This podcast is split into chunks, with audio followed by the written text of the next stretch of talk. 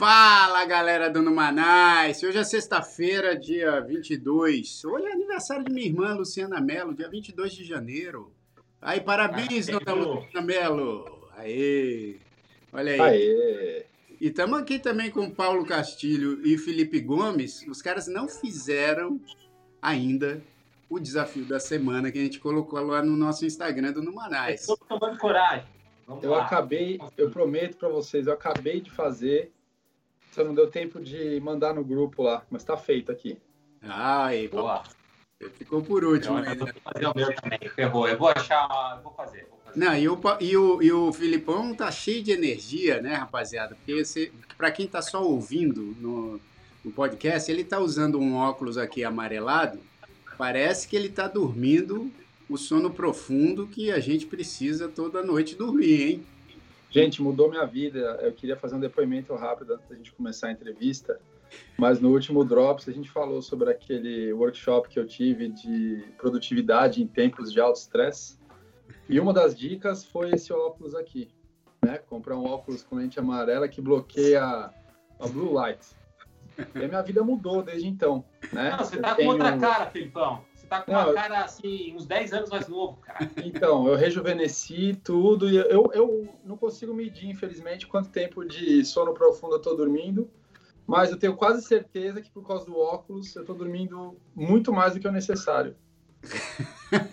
vamos lá, Vamos, vamos, vamos para a entrevista. Ai, meu Deus do céu. Ó, presta atenção que na próxima terça eu quero ver, eu vou falar mais disso aí com você. Porque é o seguinte, eu, eu não vamos desperdiçar a conversa aqui falando desse óculos agora, depois a gente fala, mas porque hoje o entrevistado aqui do Numanais vai trazer muita coisa legal, porque ele é anticarreirista, ele vai explicar para mim o que, que, é isso, porque eu também eu, eu, eu tenho uma ideia, mas ele vai explicar melhor para mim e acho que para algumas pessoas também. Ele é CEO é, é, da, da AMROP, AMROP Init, né? MRAP Init, que, e também membro do Conselho Consultivo do curso de Administração da FAP e escritor do livro Anticarreira, que está aí como finalista do Prêmio Jabuti, né, de 2020. Então, vamos falar aqui. Paulinho, por favor, faça as honras de apresentá-lo. Porque... Você sabe que o, o Joseph Tepperman, o Joseph Tepperman é o cara que foi a primeira pessoa, vocês, ninguém sabe, nem, nem o Felipão sabe disso, a ter uma foto minha pendurada na parede. Ah, então é... não precisa de nada que eu falei antes. Vou ter apresentado ele como o cara que comprou a primeira. dar um alô aqui, porque além de tudo que você falou, ele tem muito mais coisa ainda para falar. muito sei. mais coisa na carreira dele. Então, bem-vindo aí, Joseph. Fala no Manais! Olha aí, bicho, e já roubou o lugar do Paulinho. Tchau, Paulinho. Valeu, obrigado. Até não, a próxima, cara, irmão. Valeu. O cara já chega, o cara já chega com esse nome imponente, né, cara? Porque, ó, porra, o nome do cara. nome do cara. E aí já chega fazendo essa saudação aí, acabou. Acabou, acabou. Acabou. É. Não, valeu, pessoal. Mas não, Jair, na verdade tem que ficar, porque olha a marca que foi criada no Numanais, né? Tá e aí, Joseph, tudo bem, irmão? Cara, um dos capítulos do livro fala que trabalhar de graça vai te deixar rico. E a riqueza da gente estar tá sentado aqui hoje junto, um em Nova York, um em Miami, dois em São Paulo, um que é mercado financeiro, fotógrafo quando o Paulo me entregou a foto, parecia que ele estava me passando uma coisa ilegal assim, no escritório. Eu visitei o escritório da instituição financeira que ele trabalhava e ele trouxe assim, parecia, sabe, o, música chama bootleg, né? Quando põe o, a época é. da lei seca, né? Parecia, é, pare, parecia, parecia, aquelas bolsas da Chanel ou da Louis Vuitton que o pessoal vende na rua, né? Em Chinatown. Em isso, Chinatown, isso. Exatamente. É. Parecia isso, follow me, sabe? Ele entrou na sala comigo. Falei, me conta uma coisa, o pessoal sabe que você tira essas Hoje fotos? Hoje sabe. Hoje sabe, hoje eu tomei E ele falou, não, de jeito nenhum, porque pode ser que eles achem que eu estou perdendo foco. Eu falei, isso tá de sacanagem. Isso te faz uma pessoa dez vezes mais interessante. Aí, ó. E aí, naquele dia, eu ganhei a foto. Olha só, bicho. Olha, e eu tenho certeza, Paulinho, que ele, tá, ele guarda essa foto num lugar super seguro no escritório dele, porque daqui a pouco vai valer mais que um, que um Sebastião Salgado, vamos dizer assim. Mais do que um Bitcoin. É, A foto de zero zero. isso, então, aí, ó, tá vendo? É, Tá, e, tá, e, tá, e tá aqui, ó, gravado, né? E O Joseph pode provar para qualquer um. é, Ele foi o primeiro a ter a foto mesmo. Então vai ficar mais, valiosa, mais valiosa ainda essa foto. E foi muito legal, porque eu, eu dei a foto para ele não enquadrada ainda, né? E ele teve todo o cuidado de enquadrar e colocar no, no, no escritório dele. E é uma foto bem bacana, bem bacana. Então, um, um apego muito grande essa foto, que é a foto da Bolsa de Nova York, né? Uma tarde bonita, assim, pega, é, é bem legal. Olha aí. Paulo, o pessoal que quer comprar foto tua, como é que faz? Tem que falar comigo direto. Então pode Direto me no mandar Instagram. é, no Instagram direto. É, me manda mensagem e a gente conversa. O Instagram Só dele funciona- é, é- Só funciona, é tipo o mercado negro, né? Funciona pra, falar comigo. Não, Não, eu- não, ó, eu- eu- peraí, peraí, peraí. Cuidado, vamos lá. Deixa, eu- deixa, eu- deixa eu me defender aqui, Joseph. A gente, eu tenho um site de fotografia, tá? Que chama é, Paulo Castilho Fotos, P-H-O-T-O-S, né? Ponto .com. Então você pode ir lá no Paulo Castilho Fotos, aí lá tem o meu contato, olha aí. aí fala direto comigo, ou no Instagram. O Instagram E aí- é facinho, o Instagram é, é tranquilo. Fala aí o teu Instagram. É Paulo underscore Castilho underscore photography. Super fácil, pessoal. Paulo Castilho Fotógrafo, ele acha. É isso, é só botar Paulo underscore Castilho underscore Photography, que é P-H-O-T-O, pô, sei lá.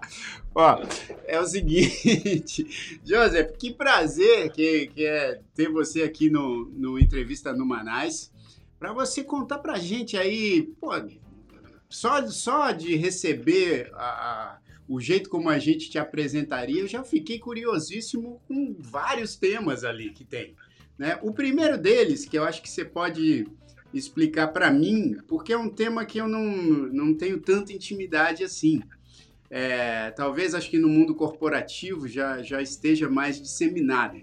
Agora eu, quando, quando li o anticarreirista, eu falei assim, cara, que interessante, o que, que é isso? Explica para mim o que, que é isso. Vo- Você, é, por exemplo, é um anticarreirista, o Paulo também, e depois a gente descobre se. Guilherme, né? Felipe, Felipe. Cara, eu Felipe. queria não, só fazer um parênteses.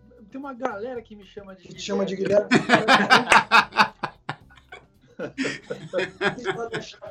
Eu não sei se eu tenho. Eu tenho cara Direção Guilherme. de arte, aqui tava, tava entrando muita luz, né? Voltei agora com a cortina um pouco. Melhorou, melhorou. Felipe, você tem cara de Guilherme, né?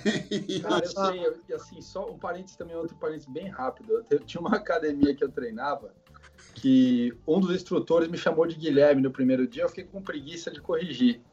E aí essa situação se estendeu, gente, sem brincadeira, por três meses. O cara me chamava de Gui, todo dia de manhã. Ô Gui, ô Gui, eu deixei. Virou apelido não ainda, né? Meu, se dane. Até o dia que um outro instrutor chegou e falou assim, ô Felipão, chega aí, tá, Pô, que você chamou ele? Eu Felipe, cala a boca, o nome dele é Guilherme. Pô, o É, cara mas olha só. choque. Ontem eu me, me preparei, eu vi alguns episódios anteriores, eu postei né, no meu Insta é, a, o- a imagem que vocês mandaram do Numanais. Te marquei, Felipe Gomes, né? Então, de, de al- alguma coisa ajudou a. Tem pelo menos o Gomes que parece com o Guilherme, É. meu benefício. Olha só. Ah, vocês já estão compartilhando a tela. E- Meu Insta é mais fácil, apesar do meu nome e meu sobrenome serem sopa de letrinha, né? Joseph com PH e Tepperman, que normalmente eu falo Tepperman e as pessoas falam, ah, entendi, é Peterman. Eu falo, não, ao contrário, no começo. Aí viram para você e falam assim, é, seu nome é Guilherme, né? É, Isso. Aí? Então, olha só, você é um anticarreirista, Jairzinho, Paulo é anticarreirista, Felipe Guilherme Gomes, é, vamos descobrir se é um anticarreirista e o que, que é uma anticarreira. É o contrário da carreira. E o clique que eu tive quando eu estava finalizando o livro foi de procurar no dicionário a origem e o significado da palavra carreira. E quando eu dei um Google, você pode fazer, que eu estou vendo que está rápido no gatilho, carreira, origem, significado, vem a definição do, Micael, do Michaelis, carreira. Uhum. É um caminho estreito, vem do latim carrare. E naquele momento me deu um clique que grande parte da população brasileira não sabe o significado da palavra carreira, mas comporta como se soubesse. E segue um caminho estreito. Só que o mundo está mudando muito rápido. E numa dessas mudanças, olha lá, estrada estreita, caminho. Isso. Caminho nas plantações de café. No sul ainda falam, né? Uma carreirinha. É, isso. Se descer um pouco mais a tela, provavelmente viria a questão, é uma via romana, onde passava carruagem. E, e aliás, aliás, tem até uma conotação às vezes. É, eu, eu sou também, meu venho, meu background é mundo corporativo também, e o quando alguém chega e fala assim, ah, aquele cara é carreirista, tem até uma, uma conotação negativa, né? Super negativo. Que é o cara que se, se faz de tudo para conseguir ganhar uma posição a mais e tal. Está focado em subir mesmo que isso signifique atropelar a pessoa que está na frente, deixar para trás as pessoas que estão vindo atrás, né? não, não trazer junto para o lado. E é, tra tá trabalhando. E fora que tem carreira, o significado de carreira aí, que é, já é um significado mais pesado, né? Mas... Porque é um caminhozinho estreito, né? Imagina, o Porsche Carreira porque anda numa pista. É. E ocupar só uma pista faz com que, numa das mudanças é, falando do mundo corporativo executivo, né, que três dos quatro da conversa trabalham nesse mundo, é, uma dessas quatro coisas vai acontecer na empresa que você trabalha. Ou sua empresa vai quebrar, ou ela vai ser vendida, ou você vai ser demitido, por qualquer motivo que seja, mesmo que você tenha alta performance, alguma coisa pode acontecer que tua área não é mais importante, ou que você é muito caro, etc. É, ou você vai numa reestruturação, cair numa área que você não gosta, ou trabalhando com um chefe que você não gosta você vai sair. Se aposentar na mesma empresa hoje em dia é uma exceção que comprova a regra.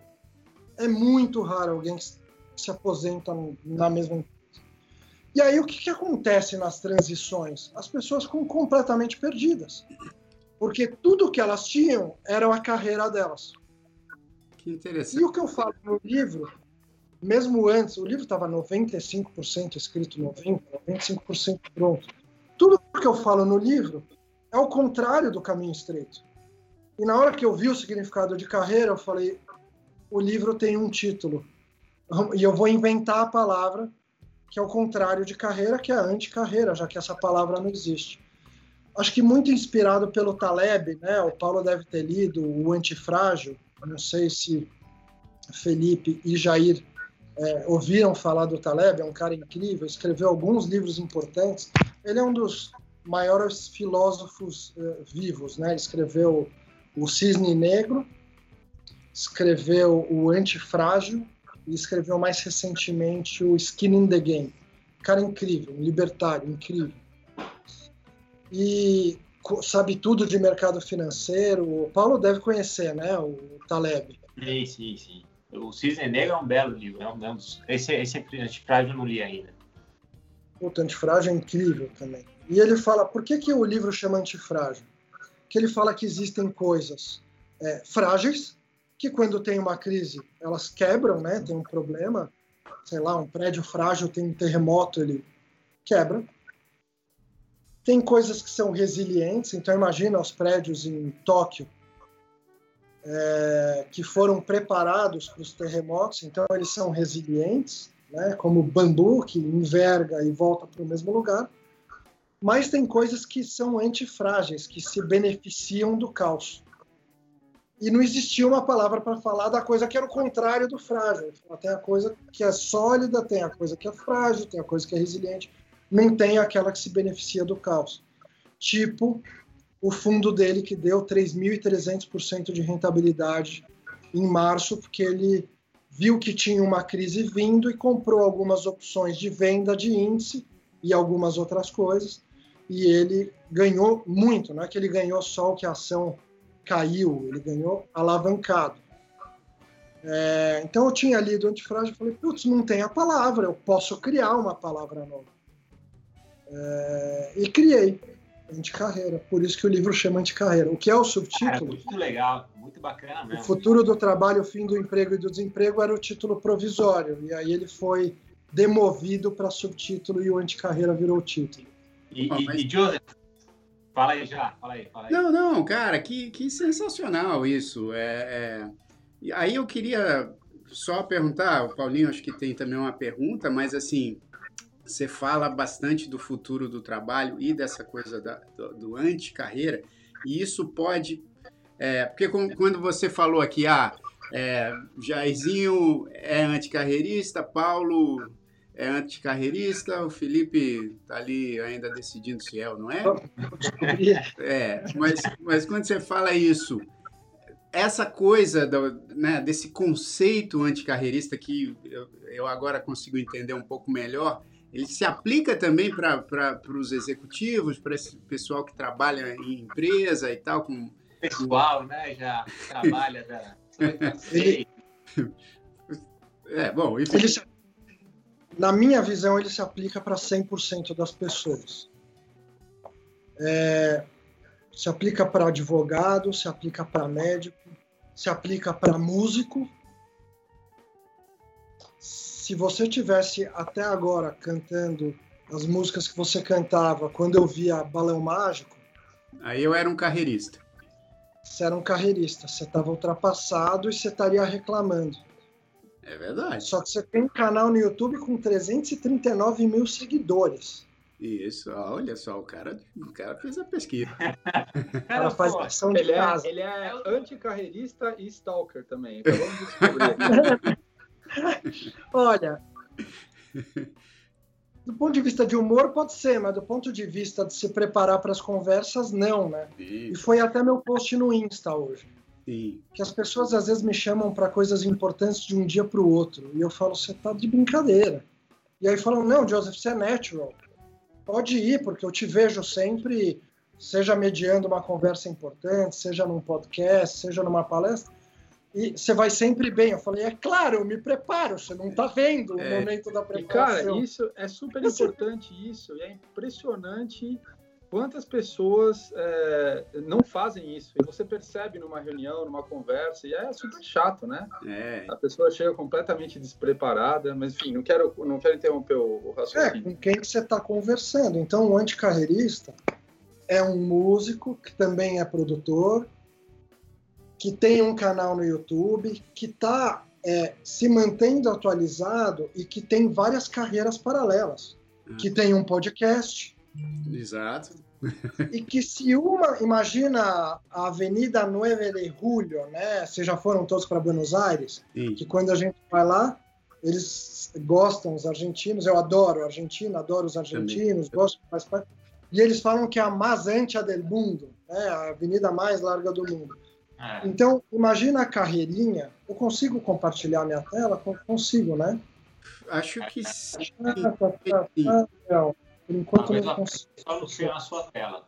Peraí, deixa eu ver se eu preciso mudar alguma coisa. Ah, você pode colocar. Eu mando o link aqui do chat. Uhum. É...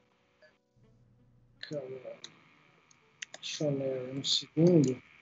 É, eu acho que eu não tenho que fazer nada aqui no Skype, né? Não, não sei. É.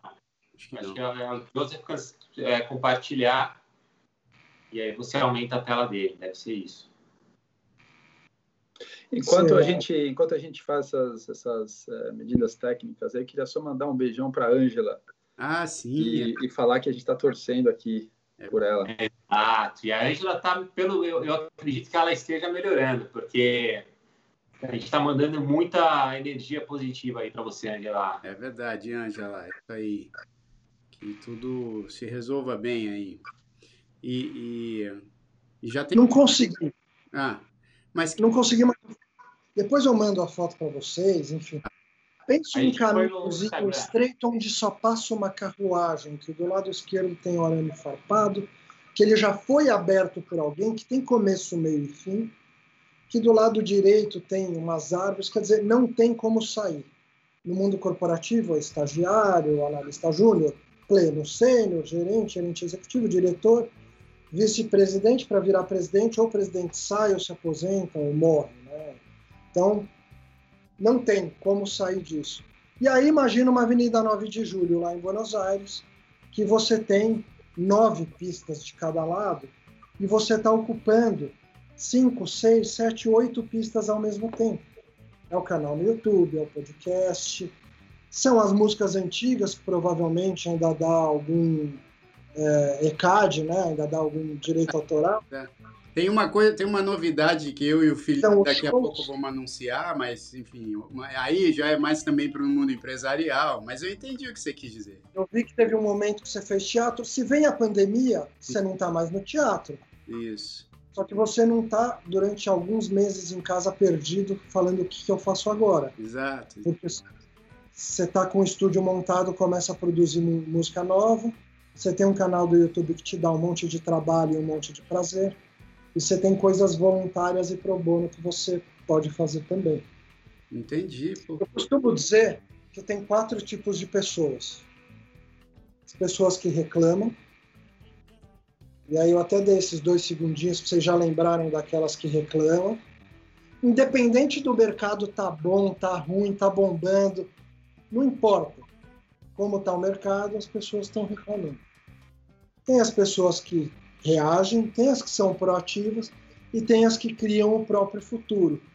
As que criam o próprio futuro, elas são independentes do mercado, do presidente, do RH, do headhunter, porque elas estão em movimento e elas chamam a atenção.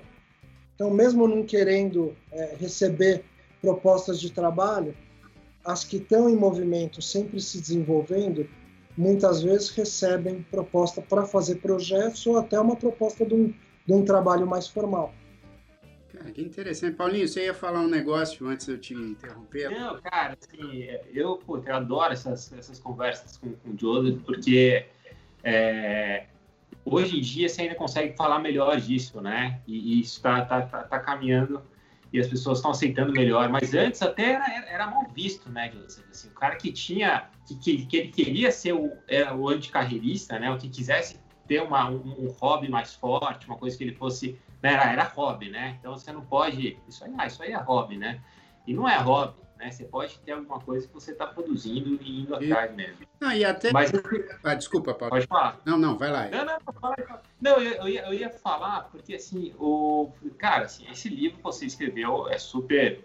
Eu acho que traz ideias muito muito é, diferentes, né? Faz a gente pensar em muita coisa e, e, que faz sentido, total sentido, né? No mundo atual, não é à toa que é, tá tendo o sucesso que tá tendo. Mas assim, você, você foi, foi o teu primeiro livro, né? O primeiro livro que você escreveu. É, e você não escreveu ele à toa, né? Você não chegou do nada e falou, ah, tive essa ideia, você teve uma carreira, né? Que você viu muita coisa nessa tua carreira e te fez a, escrever esse livro. E eu acho que nem todo mundo conhece a carreira de, de, de headhunter. Assim. Quem está aqui escutando o programa não é algo que, que todo mundo. É, eu acho que é uma coisa mais que está no mundo executivo, é mais claro, né? Então seria legal contar um pouquinho da tua carreira também, assim, tipo, como é que como é que você chegou, né? Nesse, qual foi a tua experiência que te levou a escrever esse livro? Né? Eu queria, eu queria complementar a, a pergunta do, do Paulinho, Joseph, e, e depois no final da sua resposta para você falar um pouquinho para a gente também, como que, tendo em vista essa, esse movimento do anticarreirismo, né? É, como que fica, o, como é o papel do Red Hunter hoje em dia? Porque o Red Hunter também tinha uma função muito quadradinha, que era recebia lá o briefing da, da empresa, ia achar os profissionais que tinham aquele perfil, tirava o cara de uma empresa, colocava o cara em outra, o que não significava que esse cara estava sendo um anticarreirista, ele só estava fazendo uma movimentação, às vezes, de cargo, de salário, mas por uma natureza muito parecida com o que ele já faz, né? E hoje em dia, com essa expansão né, de, de horizonte, como que o Red Hunter está é, tá se reinventando? Como é que ele está trabalhando? Os tradicionais estão trabalhando de uma forma tradicional. E quem busca alguém que explodiu a caixa, a gente costuma falar aqui que a gente não pensa nem dentro nem fora da caixa. A gente explodiu a caixa, não tem mais, porque a caixa ela te limita, você tem que estar ou dentro ou fora. E o mundo não, não é uma caixa. As possibilidades são praticamente infinitas. Né? É, e para não sair, não, começar a falar de outras coisas e deixar de responder né, o, o, que o Paulo perguntou também, a minha vocação me encontrou em 2005, né? são quase 15 anos e meio agora. Eu já tinha trabalhado é, na EDS, que é uma empresa americana, que foi depois comprada pela HP. É, depois da EDS, eu trabalhei na Intel também, uma empresa americana, em crédito para a América Latina. Eu fui treinado do Citibank, mais uma empresa americana. Então, Nova York, estou em casa. É, aí eu empreendi entre 2003 e 2005. Eu fui um louco que pediu demissão do City é, para fazer o Carnaitu. A gente fez um carnaval fora de época para 40 mil pessoas, eu e três amigos. É, incorporamos o evento. A gente nunca tinha feito um evento maior do que os próprios aniversários, né, para 90, 100 pessoas. E contra todas as probabilidades, a gente fez o Carnaitu com chiclete com banana, asa de águia, banda Eva e babado novo. Então, ah, música é um só, só aí já, porra, mudou toda a história eu, aqui, tá vendo? O cara já era um nato anticarreirista, né?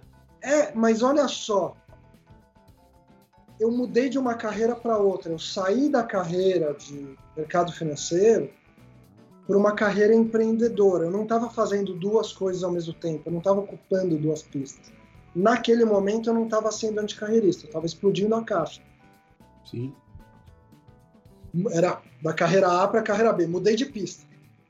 E, e audacioso, né, Joseph? Porque, pô, de uma festa que você fazia pequena para 40 mil pessoas no Carneitu, certeza Cara, que o Felipão estava lá. Se eu soubesse. Ah, nessa época, eu fui treinado do, do Citibank também. Ah, olha. É, eu, eu fui em, em, no começo, do, no finalzinho de 99, comecinho de 2000. Sério? Eu fui treinar em 2002, ou seja, a gente não sei como se cruzou lá. É, por pouco. Mas eu acho que eu ouvi falar do, do Carnaitu. Isso, na é. verdade, virou um evento é, recorrente ou foi só um evento? Nossa, era para estar tá, para sempre. A gente fez em 2003, 2004. A gente alugava o cartódromo de uma grande cervejaria. É, e eles decidiram em 2005 que eles não tinham mais data para alugar para a gente. É, e eles acabaram fazendo o evento eles mesmos, só que a gente colocou alma, porque a gente frequentava Salvador, ia para as micaretas. Naquele momento eu tinha 24 anos de idade, em 2003. É, e a gente fez, a gente falou, queremos fazer a melhor micareta do Brasil. Número de banheiro, segurança, iluminação, tudo a gente queria fazer o melhor era como se fosse pra gente, né? E fizemos a melhor micareta do Brasil. Quem foi falou espontaneamente que foi a melhor. Que Só que depois, turma que fazia cerveja não era prioridade para eles fazer o evento. Então, fizeram no primeiro ano, em 2005, e depois desistiram de fazer, porque não era o negócio deles. Sei. Pô, agora, é, só voltando um pouco ao livro, né? É, aqui tem uma pergunta, Joseph, do Guilherme Jordão, que eu acho que é interessante. Assim, fala, quais os pilares para se tornar um anticarreirista? Tem algum script que facilite o que devo fazer hoje para me tornar um? Bom, eu sei de um script, você comprar o livro.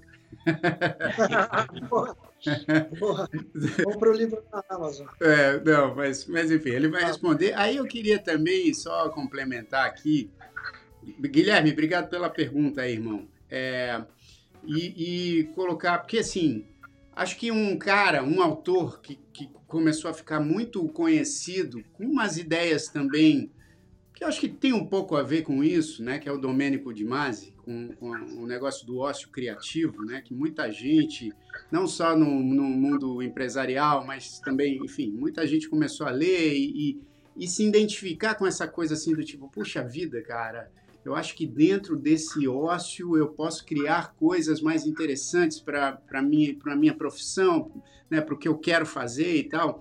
Então, acho que tem, tem algum paralelo aí. E eu queria complementar essa pergunta aí dos pilares da, da anticarreira. Se você acha que a tecnologia e as redes sociais contribuíram para essa transformação tão, tão gigantesca no, no mundo profissional. É, boa, vamos começar pelo script do anticarreirista. Tá. O livro traz muito mais coisas do que as que eu vou falar, mas eu trago quatro pontos centrais. Eu, eu tento sempre reduzir as coisas para três ou quatro, né? Então vou trazer quatro. Carreira é ter um trabalho só. É sair de casa, ir para o escritório. Seria o Paulo indo para o fundo onde ele trabalha, trabalhar das 8 da manhã às 10 da noite, voltar para casa, jantar, dormir, acordar, repeat. Anticarreira é ter um portfólio de trabalho.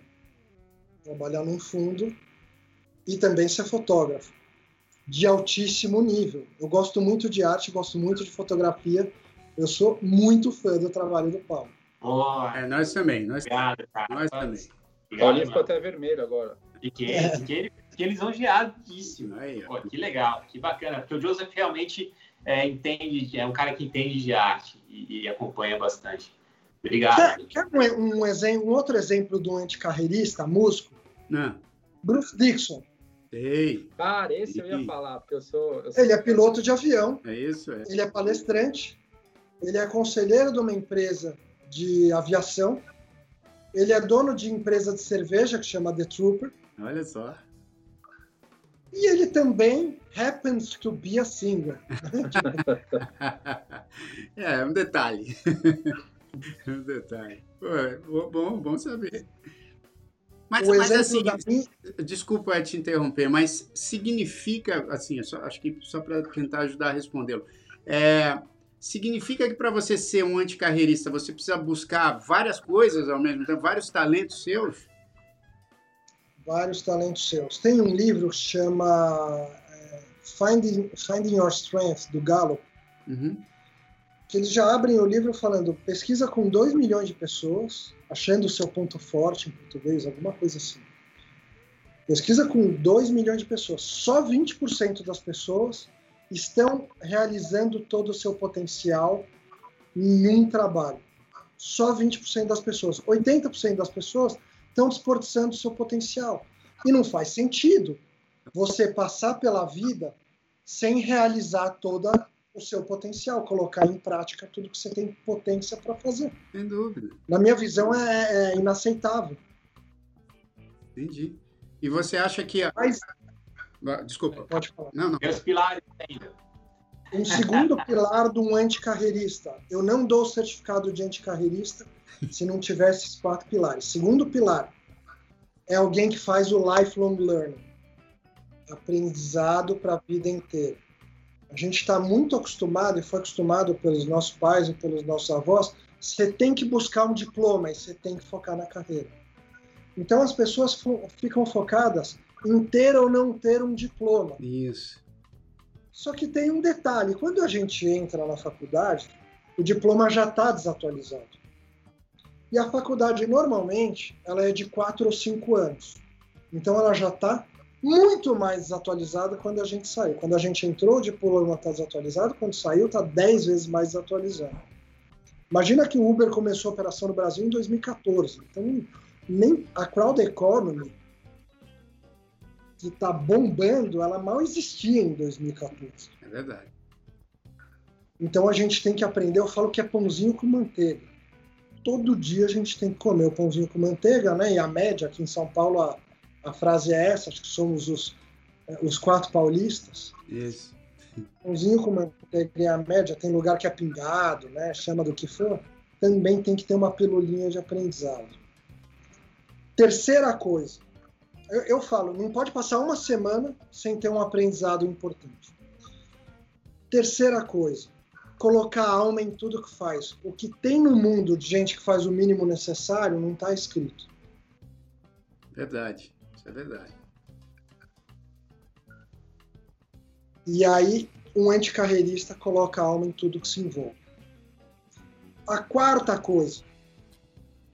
A maior parte das pessoas está acostumada, principalmente aqui no Brasil. Vocês moram nos Estados Unidos, vocês sabem que nos Estados Unidos é um pouco diferente. A gente fala, ah, já pago imposto demais. E alguém tinha que fazer alguma coisa, porque o Brasil não está indo bem, alguém tinha que fazer alguma coisa. O anticarreirista leva a responsabilidade para si e fala: ah, eu tenho que fazer alguma coisa. Então, procura alguma coisa que faça sentido e exerce cidadania. Faz alguma atividade voluntária e pro bono. Que sensacional, bicho, que sensacional. Então, portfólio de trabalho, lifelong learning, coloca a alma no que faz e exerce cidadania. Cara, que demais. Eu tô curioso para saber e tentar descobrir, Joseph, se o Felipe é um anticarreirista. Porque a gente já sabe que eu sou e que, e que o Jair é. E aí, Felipe, você vai para o Google, faz um monte de coisa legal, é uma das empresas mais legais do mundo. Eu sou um dos caras que mais dá Google no Brasil por dia, provavelmente, porque eu sou extremamente curioso, tudo que me falam eu já vou para o Google e olho. O Fábio Coelho é um grande amigo, né? O presidente do Google aqui no Brasil. Um abração, inclusive, Fábio Coelho. Faz um tempão que eu não vejo o Fábio. Ele falou uma vez numa conversa num grupo de empresários que a gente faz parte, é, que na média cada pessoa dá 150 é, Googles por dia, é isso? O número é esse? É, depende do. Acho que no Brasil sim. É, Caramba! Mas, é. 150, a gente não percebe, eu acharia que era 10. Nossa! Que coisa, hein, bicho? É. Então, cara, eu acho que é, é, que o Google ele tem uma natureza é, de trabalho um pouquinho é, diferente. Então, acho que dentro do Google existe um microcosmo de anticarreira, porque você trabalha em vários projetos diferentes, com naturezas diferentes, mas eu eu sempre segui, acho que um pouco a linha mais é, tradicional assim de carreira, né? O que eu fiz foi mudar o, de pista muitas vezes, é, de uma maneira meio radical assim. Eu trabalhei quase que. Eu comecei minha carreira no mercado financeiro também. Depois eu mudei para o mercado automotivo. É, aí tá, o mercado automotivo é bem tradicional. É, trabalhei quase 13 anos no mercado automotivo. Depois saí, foi para para empresas Silicon Valley, startups, etc. E aí fui, fui indo mais para essa linha, fui para a Amazon, fui para o Google, e aí mas assim, queira ou não, foi, foi sempre uma coisa meio que mudando de, de, de pista, né? Discordo. É, eu tô, eu tô aqui só ouvindo. Eu, eu discordo. É. Eu discordo porque você mesmo já deu declaração aqui que você faz outras coisas também. Ah, obrigado pelo convite. É, eu também queria dizer para vocês que eu também salvo tatus. É, e eu queria convidar vocês para assistirem esse vídeo. sou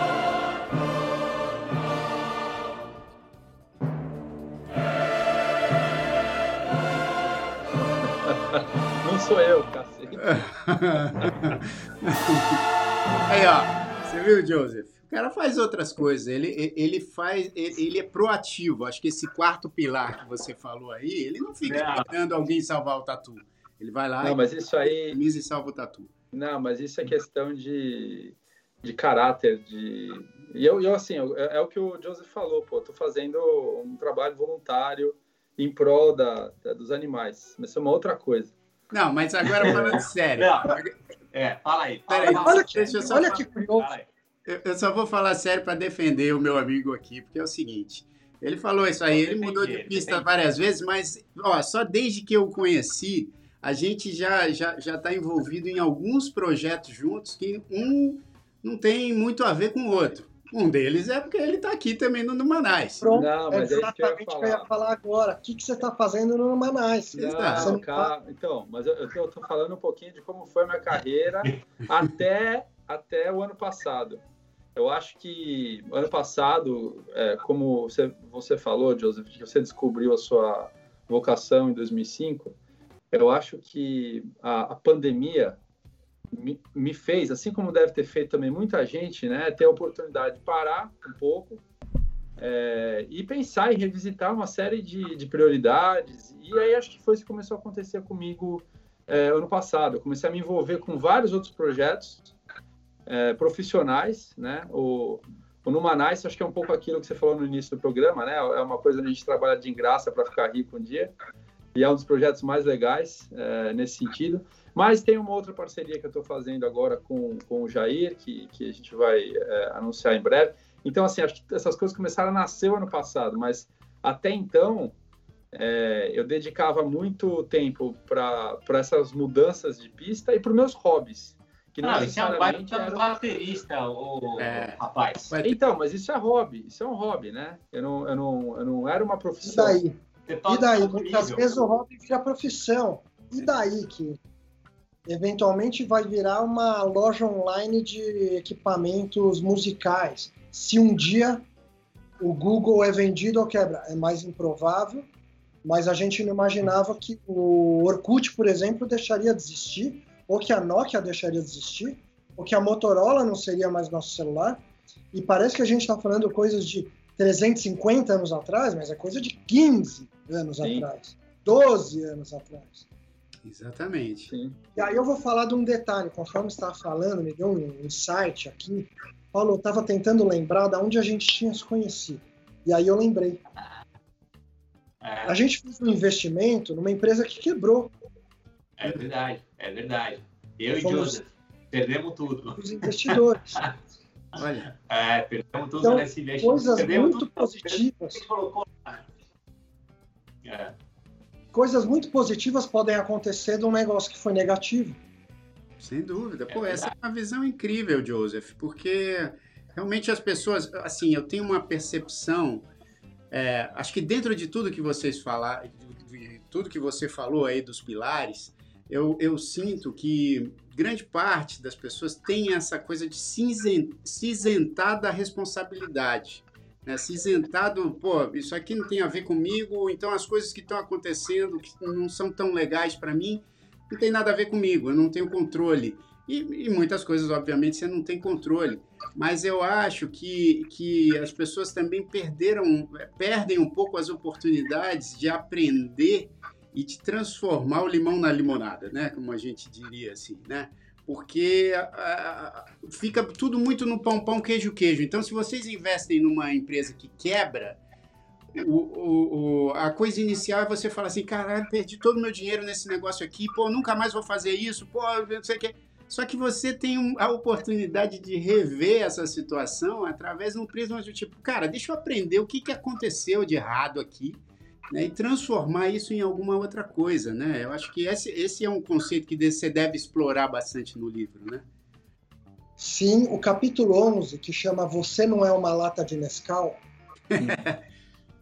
porque as pessoas se rotulam, né? Eu sou engenheiro, eu sou advogado, eu sou músico. Não, não, não, não. Você é uma pessoa com infinito potencial e capacidade e vai desenvolvê-la. Você pode ser um, um Googler baterista, é, investidor de startup, você pode ser um cara do mercado financeiro, fotógrafo, podcast. E o final desse capítulo, ele fala sobre o AstroTeller, hum. que é do Google. Você já ouviu essa história aí dentro do Google? E a preocupação que eu deixo nesse capítulo, deixa eu ver se está se tá focalizando direito. Ui, eu tô mais para cá. É, isso, aí, isso, é isso. Você já celebrou o fracasso alguma vez? Dá uma olhada no TED Talk do, do do Google, que ele fala que toda sexta-feira ele é, celebra o fracasso dos projetos daquela semana que resolveram enterrar, né? Porque quando você tenta muita coisa, algumas dão certo, outras não. Sim. Agora, se você quer só ter sucesso, você não vai tentar nada e você vai ser o carreirista que fica preso e agarrado ao seu emprego e à sua carreira verdade. E fora o tempo, né, Joseph? Que eu acho que o tempo hoje em dia, a percepção das coisas. Eu, eu falo muito isso é, pensando no, na, no mundo artístico. Hoje em dia as pessoas elas querem se transformar em popstar, assim, no, na primeira música que lança, saca? E porque hoje também acho que as redes sociais ajudaram até essa percepção que você precisa fazer um negócio acontecer muito rapidamente. Então, por exemplo, dando o exemplo aqui do Numanais, né? A gente está aqui já há mais de um ano fazendo esse podcast. É um negócio que a gente ama fazer, né? Ainda estamos naquela situação onde tudo é feito com amor, porque a gente não tem patrocínio, não tem é, nenhum tipo de apoio ainda. É, você lançou o termo anti-carreira. Aqui no Numanais a gente lançou o termo anti-publicidade, porque ah, olha só. quando a gente fala das coisas é só para falar mal. não, não é, tô brincando, é só para falar mal. Mas, mas assim, então dando esse exemplo do Numanais, assim, eu acho que se fosse um negócio assim que a gente entrasse só para, ah, vamos fazer um podcast aqui para a gente tentar fazer uma grana, não teria durado dois meses, porque depois de dois meses não fez grana, ah, então vamos desencanar. Como não tem isso, como tem um, um sentimento envolvido, tem as pessoas que a gente gosta aqui, que estão sempre participando com a gente, a gente segura muito mais tempo. Obviamente, vai ter um momento que a gente vai falar, pô, e aí, vamos tentar transformar isso aqui num, num negócio, tentar fazer isso girar de algum jeito que nos beneficie também financeiramente. Mas eu acho que, que tem essa, essa percepção hoje em dia, né? De que você precisa é, ser bem sucedido muito rapidamente, né? O sucesso, normalmente, ele costuma vir do dia para a noite em mais ou menos 20 anos. é exatamente isso. Isso aí. São mais ou menos 20 anos. É, exatamente. Eu estou há mais ou menos 20 anos colocando alma todos os dias no que eu faço. E de uns dois, três anos para cá, as pessoas costumam, quando falam de mim, costumam colocar a palavra sucesso. E aí eu costumo perguntar qual é a definição de sucesso dessa pessoa, né? Porque tem que ver que é sucesso. Para um, talvez não seja para o outro. Exato, é muito subjetivo. Mas é curioso, me enxergam como alguém de sucesso. E foi do dia para a noite em 20 anos. é, esse, é, esse, é, um ponto muito legal, José, porque eu tenho praticamente 20 anos de carreira também. É, o Felipe. Felipe tem 8 anos de carreira só, ele é novinho. Mas ó, tem 20 anos de carreira também, né? Falou ali na, na, no início dele no, no City. Esse ano eu passo e, assim, 40 de Jair, carreira, bicho. 40. Não, você, você, é muito novo. Você é você, você, você fazia. Aquilo é quase trabalho escravo, aquilo, cara. Mano, me fala, 40 anos. É, não é, trabalho escravo não. O Jair, é, me fala uma coisa, eu tinha pensado ontem. É muito treta trabalhar o tanto que você trabalhou quando era pequenininho. Tem muita gente que depois tem um problema, né? E eu não fiquei sabendo de você ter tido problemas por ter começado uma, uma exposição tão jovem e ter trabalhado bastante desde jovem. Olha, quatro eu... anos? Quatro anos de idade. Tinha seis anos. Seis anos quando eu comecei. A primeira gravação que eu fiz com meu pai foi quando eu tinha seis anos, né? Esse ano eu faço 46 de idade. Mas, assim, respondendo, acho que dentro do que você está falando aí, cara, é interessante porque assim, eu sempre tive uma ligação muito especial com a música. Sempre foi um negócio que me trouxe muito, muito muita satisfação desde criança. Que eu gostava muito. Pra você ter uma ideia, em vez de eu, de eu ir jogar bola ou taco com os meus amigos na rua, eu deixava de fazer isso para acompanhar meu pai que estava recebendo algum compositor lá na casa dele e eu ficava lá, tipo, vidradão. Então, assim, respondendo a sua pergunta, claro que, que a partir de um momento, né, principalmente depois que eu comecei a fazer o programa de TV do Balão Mágico, aí também ingressei no grupo, aí tinha uma série de compromissos que a gente tinha que cumprir, mesmo ali, né, tendo que dividir o tempo com a escola e tudo, porque a gente nunca deixou é, de priorizar a escola, mas assim, sempre me trouxe muita satisfação. Então, desde criança eu não tinha a sensação de que eu estava fazendo algo enfadonho, que era um trabalho. Era, era uma parada que eu gostava de fazer, me identificava com aquilo. Obviamente, em alguns momentos falava, puxa vida, queria tá, queria ter ido para o sítio do meu amigo e não pude porque tive que gravar um negócio. Mas assim, era raro acontecer alguma coisa que eu falasse, ah, não, pô, não sei o quê. E tive muito apoio, né, dos meus pais tanto do meu pai, que já trabalhava com isso há muito tempo, então ele já sabia mais ou menos como lidar com as coisas e me dizer e me passar, né? Até o fim da vida dele, ele me passou muito, muitos ensinamentos. E minha mãe, que sempre foi uma pessoa também que falou, pô, ó, é o seguinte, aí eu acho que nesse melhor sentido de carreirista, de falar assim, tudo bem, você gosta muito de música, mas vamos focar em outras coisas também para você ter uma noção mais ampla das coisas e não só da música, entendeu? Então, assim, tive a oportunidade de estudar muitas coisas legais que hoje me, me trazem muitas informações, algumas das quais eu nem utilizo, mas que eu, eu, eu tenho guardado aqui na, na, minha caixa que eu já explodi, entendeu? Aumenta teu repertório, né? Isso. Aumenta o repertório. As pessoas que têm medo de ser substituídas pelos robôs, é, as que têm que ter medo são aquelas que vivem e trabalham como robôs. Isso. As que têm um repertório muito amplo, elas acabam tendo criatividade. E, e, o robô e a inteligência artificial não são criativas. Ou eu estou falando uma besteira, Felipe, em relação à inteligência artificial? É, é questionável. A inteligência artificial ela é criativa? A, ela, a, ela é a inteligência artificial ela, ela está se tornando criativa.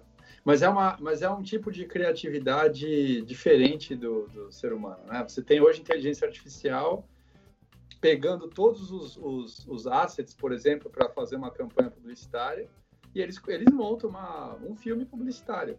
O computador, né? Com Sim. uma trilha sonora, com, com imagens, com storyline, que é criado pela máquina, mas tudo baseado em dados, né? Em resultado do que, que funciona melhor, o que, que funciona pior. Eu acho que o que falta na inteligência artificial é o componente humano de, de improvisação, de sentimento, isso Sim, acho que é... Sensibilidade, exatamente. É. Eu vi uma vez o, uma palestra do Harari, escreveu Sapiens, o Homo Deus e tal. Sim, sim. sim. Falando do painel no Fórum Econômico Mundial. E o Val Noah Harari. Que a inteligência é a capacidade de tomar decisão e a consciência é a capacidade de sentir. E as máquinas não têm consciência. E a sensibilidade é extremamente humana. É. A propósito, a gente paga muito mais caro nas coisas que são feitas à mão. Né? A gente prefere, quando fala isso aqui é feito à mão, a gente prefere pagar caro. Eu fico muito atento para as coisas que estão acontecendo. Nos últimos anos eu viajei muito, muito. Fui para a Ásia, fui para a Austrália, para o Japão, Hong Kong, Singapura. Estados Unidos para a Europa, olhando com olhar, ia de férias, ia para congresso, ia fazer curso, estava sempre com um olhar atento os hábitos das pessoas, né? O que, que elas estão consumindo, o que elas estão fazendo. Sei lá, no barquinho lá no Rio, em Bangkok, espiando o que, que eles estavam acessando lá no celular, né? Cada um olhando para o seu smartphone. Putz, um está no Facebook, o outro está no Instagram. O que eles estão fazendo? E lá no shopping na Austrália, uma fila grande, minha irmã mora na Austrália, tava lá, uma fila grande de gente, assim, sei lá, umas 20 pessoas na fila. Essas pessoas estão na fila, né? O shopping não tem fila. Quando você está no shopping, as coisas não tem fila. Tinha um cara fazendo caricatura à mão. E as pessoas estavam lá esperando 40 minutos, uma hora, para ter uma. Pô, você tem foto, você tem aplicativo, você tem tudo mas você quer ver o que o olhar do artista, do ser humano, vai te colocando. É. Então, todo esse repertório, Jair, que você tem, que eu tenho, Felipe tem, que os nossos telespectadores têm, né, os podcasters têm, o Paulo tem. Em algum momento, a gente faz uma sinapse e junta o A com o B, como exemplo é, desse ovo de Colombo que eu coloquei de pé. Não sei se eu teria colocado de pé se eu não tivesse lido o Antifrágil né, autorizado por ele a criar uma palavra nova. Tudo que a gente faz, é, existem duas coisas, né, tecnicamente, aí indo para o que compõe o trabalho, né? Tem um cara chamado Dick Bowles, é um livro é, que vendeu mais de 10 milhões de cópias nos Estados Unidos, eu cito ele no Anticarreira, né? É, o livro chama What Color is Your Parachute? Sim. Dick Bowles. Já ouviu falar? Sim, já ouvi falar. Super importante. Praticamente Estados Unidos inteiro já leu. E aí tem a flor do Dick Bowles. Né? E o que, que é a flor? Na flor ele coloca sete coisas que compõem o trabalho. Então, é, é, o trabalho é feito numa geografia, a gente trabalha com pessoas, tem um salário, é, tem competências, tem habilidades, tudo isso ligado por um propósito. Eu esqueci de um, do, um dos fatores que compõem o, uma das pétalas da, da flor do Gary Bowles. Espera que eu já falo. Tá. É... Bom, mas bem... O, uma, sabe uma coisa que eu acho? Uh, o Joseph está dando tanta, tanta dica legal aqui de, de literatura para esse tema. Verdade. Eu acho legal depois já a gente colocar no, na descrição do vídeo no YouTube. Eu também. E também compartilhar com todo mundo no Instagram uhum. os, os links e os títulos dos livros que ele está mencionando, que eu acho que é muito legal. Vamos fazer isso então, ó, depois aqui da entrevista a gente puxa todas essas referências incríveis aqui que o Joseph falou e o livro dele, obviamente, também, e a gente coloca... Claro, o primeiro. O primeiro, o primeiro do carrossel é o seu. Fantástico. Então, eu tinha esquecido de falar do local de trabalho. Que quem está dentro de um escritório não pensa que tem alguém que pode trabalhar dentro de um estúdio ou num palco de um teatro, e vice-versa. Uhum. Ou alguém pode trabalhar num parque, um personal trainer. Alguém pode trabalhar embaixo do oceano, um mergulhador que passa cabo submarino entre os continentes. Uhum. Alguém pode trabalhar. Outro dia eu estava fazendo, agora com a pandemia, né? Eu faço personal na, na sala de casa. Uhum. E aí eu tô lá no meio, desce uns. É, como chama o cara de, de, de, Escalador de montanha? Alpinista. Alpinista, sim. Então é um alpinista, mas puta, como é que eu vou ganhar dinheiro sendo alpinista? Bom, pode ser limpando prédios, né? O cara tá lá trabalhando como alpinista urbano, sim. num local de trabalho inusitado, pendurado. Onde você trabalha? Eu trabalho pendurado numa corda. e aí, então, são é o local de trabalho, pessoas, habilidades, geografia, salário, conhecimentos conectado pelo propósito. Eu tinha deixado de falar do local de trabalho. Qual a diferença entre habilidades e conhecimentos? Né? Conhecimento é aquilo que a gente sabe fazer. E habilidade são os verbos, é aquilo que a gente é capaz de fazer. Então, por exemplo, eu gostaria muito de aprender a tocar piano. Comprei um piano, fiz aula durante alguns meses, daí eu vendi a participação na empresa que eu estava para fundar a Init e fiz um monte de outras coisas e o piano ficou tá lá na sala de casa bonito. Se eu aprender a tocar uma música, isso é um conhecimento. Eu sei tocar uma música, é mecânico. Sim.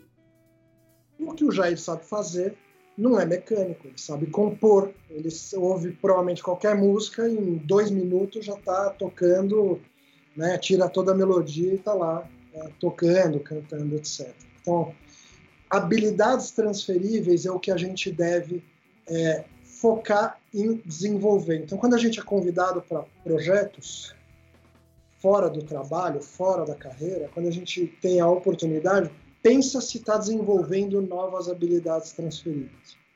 Se estiver desenvolvendo habilidades transferíveis, não importa que não é remunerado, não importa que você está, na verdade, investindo, isso você está ficando antifrágil em relação ao futuro. Quanto mais habilidade transferível a gente tem, menor a probabilidade da gente ser atropelado pelo futuro. Pô, muito legal. Cara, que demais, bicho.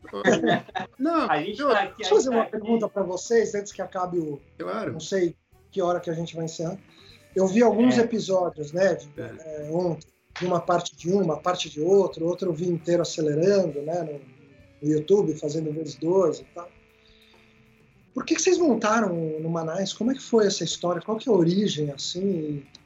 Ah, fala, Conta aí. fala aí, Paulinho. Começa aí, porque é boa. Cara, isso é, isso é uma coisa engraçada, né? Também, é, é, tudo é, é história e relação, relacionamento humano, né? A gente estava falando o meu relacionamento com você, né, Joseph? De, de, de entrar numa empresa, é, é, investir numa empresa que quebrou, mas continuar esse relacionamento, né? E, e eu com o Jair, a gente, é, a gente ficou muito amigo em Nova York, né? É, as nossas filhas estudavam juntas e a gente levava elas para a escola, saía no, no fim de semana e elas iam para o balé juntas também. É. E a gente que levava elas para o balé, não era a Tânia e a Paulinha, normalmente, normalmente era eu e o Jair. E a gente ficou lá falando, a gente falava, puta, mas espera aí, tem muita visão de Nova York, muita gente fala de Nova York, porque o marido vem, vem trabalhar no banco aqui, a esposa tá, tá, tá, tá em casa e ela fala, né, ela tem mais tempo e ela acha isso para fazer. Falava, deixa eu criar um blog de Nova York, falar de Nova York. A gente falou, tem muito pouco desse olhar dos pais, do, do, do- do lado é, é, masculino, né, disso. E a gente "Gi, tem tanta coisa legal aqui que a nossa vida mudou tanto em Nova York em relação ao que a gente fazia no Brasil, né? De a gente ajudar lavar a louça, a gente ajudar a, a- a- com tudo da casa, a gente levar as crianças no balé e tal. Então vamos dividir um pouco como que a nossa vida mudou e como que é a vida de, de, de- do, do homem aqui em Nova York, né? Então a gente começou com essa ideia e a gente falou, para fazer isso, vamos fazer um programa que a gente entreviste pessoas brasileiras. Não precisava ser homem, né? Quer dizer, a gente podia também entrevistar, entrevistar mulher, que tem muita história legal também, e ter até uma troca com a gente, né? É, só que uma coisa é a gente falar isso no balé e falar, ah, seria legal fazer isso ou não, né? Mas a gente colocou em prática, né? Então o Jair foi um cara que é, trabalhou nisso até mais que eu, porque ele achou um cara que fazia né, a, a, a produção, o diretor para gravar o programa. É, chamamos um amigo que no início não era o Felipe Gomes, né? Demorou para a gente chegar nesse patamar do programa, né? Foram 10. Assim, a gente vai aprendendo, vai, vai crescendo, né? Depois de 10, 11 programas, a gente conseguiu é, ter o Felipe com a gente. Mas a, o início foi esse. Daí que surgiu do, do, do, do, de levar as filhas no balé. É. Muito legal. É, e é interessante porque é, é essa inquietação, acho que leva muita gente também a descobrir outras coisas que, que de repente quer fazer, né, que gosta de fazer. Eu tenho muito isso com a minha com a minha profissão artística, eu fico muito inquieto. Você falou do, do teatro, né? A gente, pô, durante a pandemia eu mergulhei aí num, numa peça de teatro online, né? Tenho o canal do YouTube dos Grandes Pequeninos, tenho a minha a minha carreira solo como, como músico e tal, né? Tem aqui o Numanais. E o Numanais acho que começou, Joseph, com essa intenção da gente falar assim, cara, vamos, é, vamos passar essa visão que a gente né, tem de Nova York, das, dos brasileiros que estão aqui em Nova York. E olha que interessante, né? É, se a gente fosse algo mais amarrado, né? É, talvez a pandemia tivesse matado o, o Numanais. Mas como a gente também falou assim, cara, e agora? Como é que a gente faz? Vamos adaptar o formato, vamos falar de outras coisas que não são Nova York, porque Nova York agora está fechada. Então a gente é, é, acho que esse jogo de cintura também é algo que você deve falar muito no seu livro. E eu, sinceramente, estou curiosíssimo. Vou, vou acabar aqui a, o, o Numanais e vou entrar na Amazon, comprar o teu livro e ler, porque eu acho que tem coisas que você falou aqui que são tão interessantes, mesmo que você não esteja ainda pensando em se desvencilhar do seu, da sua carreira, né, dentro do claro. negócio. Não, é, um trabalho principal provavelmente a gente vai ter para sempre. Claro. Só que a partir do momento que você tem um portfólio de trabalho, se der problema no principal, não deu um problema em você. Isso, isso. Você é. não é o Felipe do Google, né? Eu brinco, não, eu sou o Felipe da tua mãe, né? Tipo, você sabe, você é o Felipe. Um ser humano. Guilherme, agora você deu um Felipe nome para ele. A gente estava precisando de um nome para ele. Nome tá artístico. Sacaneado. É o Felipe não é só, não, mas, ó, Você vai dar graças a Deus, né? Eu já conversei com algumas pessoas, deram graças a Deus. Putz, agora eu tenho mais tempo para o instituto, seja qual for tenho mais tempo para tocar bateria, tenho mais tempo para sessões de mentoria, eventualmente tem gente que mentora, né? Sim, sim. Gente mais jovem. Sim. E logo mais eu vou descobrir se eu quero voltar para o mercado corporativo executivo. E aí volta escolhendo qual empresa, qual cultura, qual situação. Não volta porque é uma necessidade. Então, a hora que você está escolhendo, você está escolhendo porque você tem liberdade. É. Você não é completamente dependente do sobrenome corporativo e do carro da empresa e do e-mail da empresa e do status que a empresa te dá.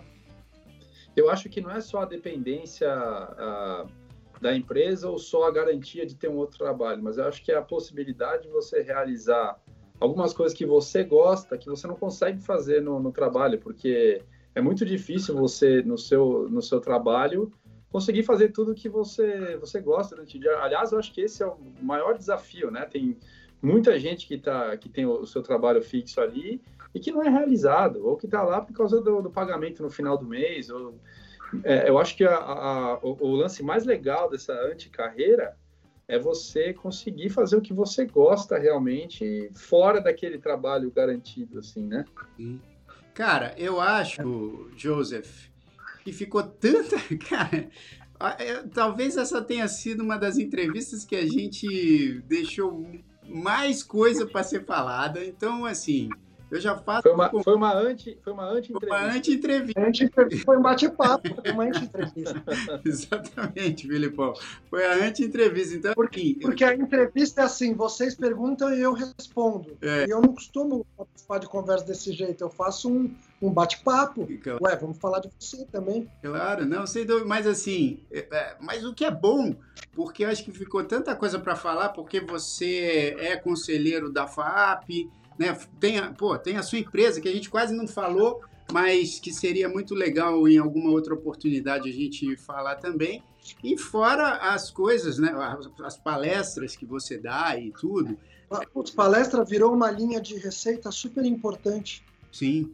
E eu faço, eu faço com tanto amor, né? E passo bastante conhecimento. A palestra está super demandada. E, e, como é que faz tá para entrar, entrar em contato uh, com você para palestras? Como é que faz? Para palestra pode ser via LinkedIn ou via Instagram. Tá. É, entrar para solicitar.